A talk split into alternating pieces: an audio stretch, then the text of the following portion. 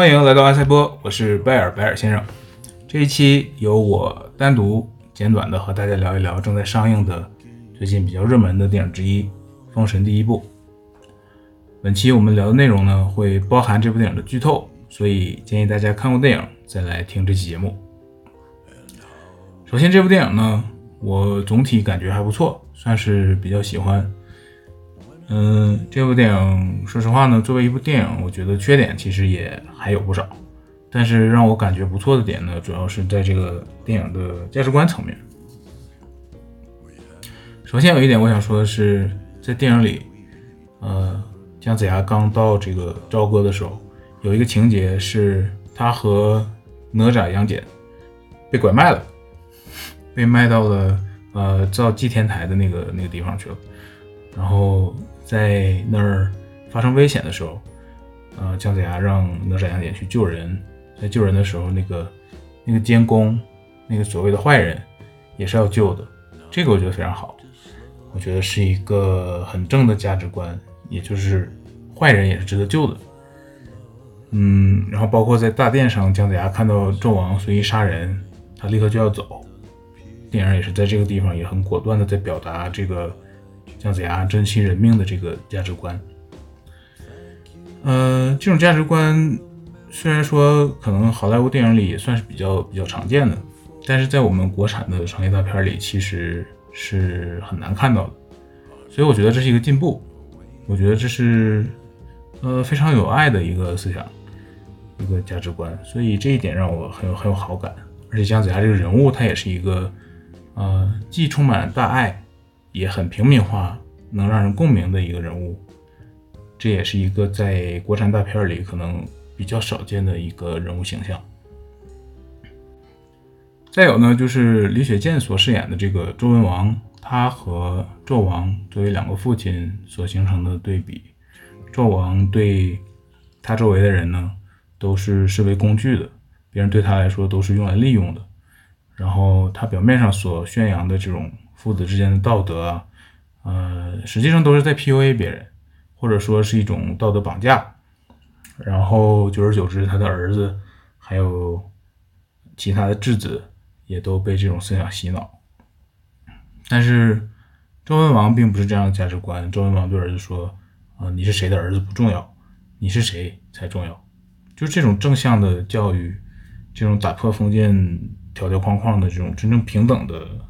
思想思想观念，我觉得也是一个让我比较有好感的点。那说到纣王的 PUA 这个设定，我觉得也算是一个优点。嗯，就是这个版本对纣王和妲己这两个人物的改编，是一种很现代的、很带有当今时代的思想的改编思路。妲己在这个版本里，她不再是一个诱惑男人的女人。不再是一个红颜祸水，嗯，往常妲己在大众心中的形象可能是一个女人，然后她被妖魔化，她的形象是女色的代表，是诱惑的代表，她是被妖魔化、被物化的。但是在这里，她是反过来的，她本身是一个妖，但是她反而没有被妖魔化，而是一个中立的立场。反而是纣王一直在利用他来实现自己的目的，所以说这两个呃在历史上的形象到这个版本里都发生很多变化。妲己变得中立，然后纣王并不是一个传统意义上的昏庸无能的昏君，而是一个非常有能力、非常有野心、非常会利用别人、非常会 PUA 别人、操控别人这样的一个充满阴谋的人。总结起来就是说，妲己从一个被物化的坏女人，变成了一个呃在善恶上相对中立的一个被利用的女人。然后纣王从一个蠢男人变成了一个坏男人。嗯，这个我觉得是非常符合现在时代的一个改变思路。嗯，这个我觉得也算是一个优点。所以我觉得这部电影在思想上还是比较先进的，比较清醒的。嗯，那这部电影其他方面，嗯，我就也说一下缺点吧。首先，我觉得这个故事的人物方面肯定是有问题的，这个缺点算是比较明显的一个缺点，就是呃，一是没有一个主要人物，二是王子和质子这两个主要的人物也没有那么明显的呃建立起来。我觉得写的比较好的人物是姜子牙，这个人物我感觉是有构建的。而且这个人物的这个更平民化的设定，找黄渤来演非常合适，因为这就是一个更平民化、更有意思的一版姜子牙。其次是纣王这个人物也还可以，费翔在表演上，我觉得绝对是下了功夫的。我不是说身体上的功夫，我是说在心里，他绝对是去钻研和去琢磨这个人物的。嗯，但是在剧本层面，这个人物其实也还可以。更有层次一点。呃，说回这两个年轻的儿子，这两个人物，我不知道大家记不记得电影从头到尾时不时都会有这个激发的旁白，但是旁白的内容其实对剧情并没有多大用，很多都是他的一些心理感受、心理活动。这些，嗯，假如去掉之后，其实并不会对剧情有什么影响。嗯，而且如果要表现他的心理感受的话，也那也还有很多呃更巧妙的方式。加这个旁白呢，我觉得其实就是为了显得他更像男主角，让故事增加一点从他的角度讲的感觉。因为这个故事就第一部来看，确实是非常的散，所以才不得不出此下策吧？可能。但是故事从谁的角度讲，其实更多的是看怎么拍。呃，怎么说并没有怎么拍重要，可能这些也是不得已而为之。总之呢，呃，这些人物上的薄弱的地方，嗯，希望能在后面两部能够看到更丰富、更丰满的东西。然后还有一个缺点呢，就是这个故事线条不是很细，嗯，故事会稍微有一点粗线条这种感觉。情节它可以更细致，可以联系的更紧密，嗯，这个是除了人物之外，情节上的一个这样的这样的感觉，这个也会让故事显得更散，有一些地方在连贯性上会有一点跳。除此之外，镜头其实也可以更细、更连贯，比如说开头，呃，纣王带兵回朝歌，有一个在天上俯拍的一个非常大景别的一个镜头。然后我们能看到远处有很多老百姓跑过来围观。这个时候，如果给老百姓跑过来一个镜头，拍一个呃老百姓跑过来的镜头，那连贯性和代入感就会大大增强。但是那儿一直也没有给，就是这种呃欠缺的小地方，我印象里还挺多的。呃，我印象里比那更早的，他们在雪雪山。遇到狐妖的那前后，我记得也有一些跳的感觉，呃，具体的不太记得了，可能还有其他的地方，因为我只是在点映的时候看过看过一遍电影，现在已经半个多月过去了，有有的很多东西已经忘了。嗯，然后这部电影呢，如果你是魔戒迷，其实也很容易看出来，它有很多跟《指环王》学习的地方。当然，他有很多自己的东西，这个是这个是无法否认的。但是，确实在方方面面都有像《指环王》系列这个呃世界的魔幻电影标杆去学习的痕迹，包括在服装道具的设计层面。当然，还是首先要说，它当然首先是有很多自己的东西，但是我觉得呃还是有一点借鉴的。我觉得《指环王》里的呃精灵战士和呃洛汗骑士的服装都在这里呃能看到一些影子吧，嗯呃这方面就不不去具体说了。然后还有一些情节，比如说比如说最后呃申公豹嗯召唤乌鸦，《指环王》里萨鲁曼也召唤过乌鸦，嗯，然后很多战斗场景、动作镜头。嗯，我感觉如果拿《指环王》来对比的话，可能可能构图都是一样的。我有印象的有一个一队人骑马冲出去的镜头，会直接让我想起《指环王》第二部的最后，呃，洛汗国王带着剩下的一队人从圣盔谷，也就是海尔姆深谷城门外的这个坡道冲下去那个镜头。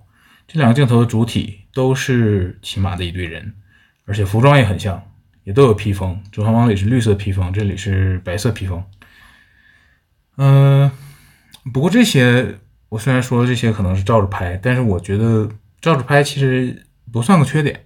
这个只是学习别人已经被证明可行的拍法，这个其实也很正常。嗯，然后还有一个音乐方面，嗯，我从开场就马上听出来的一个和《指环王》一样的地方，就是这部电影里有一个呃战斗的主题旋律。和《指环王》的一个主题旋律，它们的前三个音是一样的。呃，我给大家听一下吧，这个还挺明显的，可能有的和我一样看过很多遍《指环王》的朋友也能听出来。大家先听一下这个，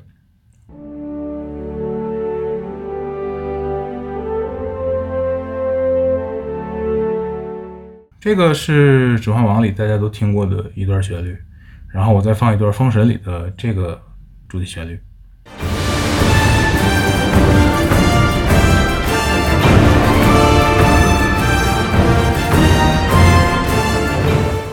嗯，大家是不是也听出来了？前三个音是一样的。呃，再听一下《封神》的另一段哈。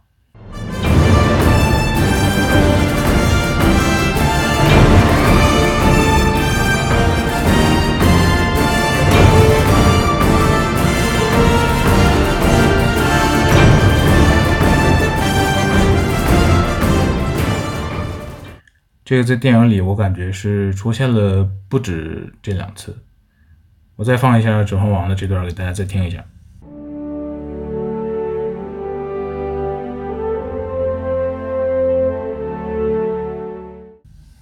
OK，嗯，缺点也就先说这么多。总体上，我觉得还是很值得鼓励的一部中国的神话大片儿，因为这也是很难得的、很难得会看到的这样的一部电影。我其实说了很多缺点，但是我自己其实还挺喜欢这部电影。我我是一个很很鼓励的态度，很支持的态度。嗯，也希望以后能看到更多的这样的电影。嗯，OK，那关于《封神》这一期呢，就说这么多。下一期我们会聊一下《芭比》，希望大家也来捧场。最后，欢迎大家订阅阿赛波。欢迎把本期节目分享给和你一起讨论电影的那个小伙伴儿，也欢迎到我比较经常用的豆瓣儿去关注我的新动态。最后，作为飞翔的一位老歌迷，为大家推荐一首他的不是那么有名的一首歌，叫做《心碎的告白》。OK，我是贝尔贝尔先生，下期见。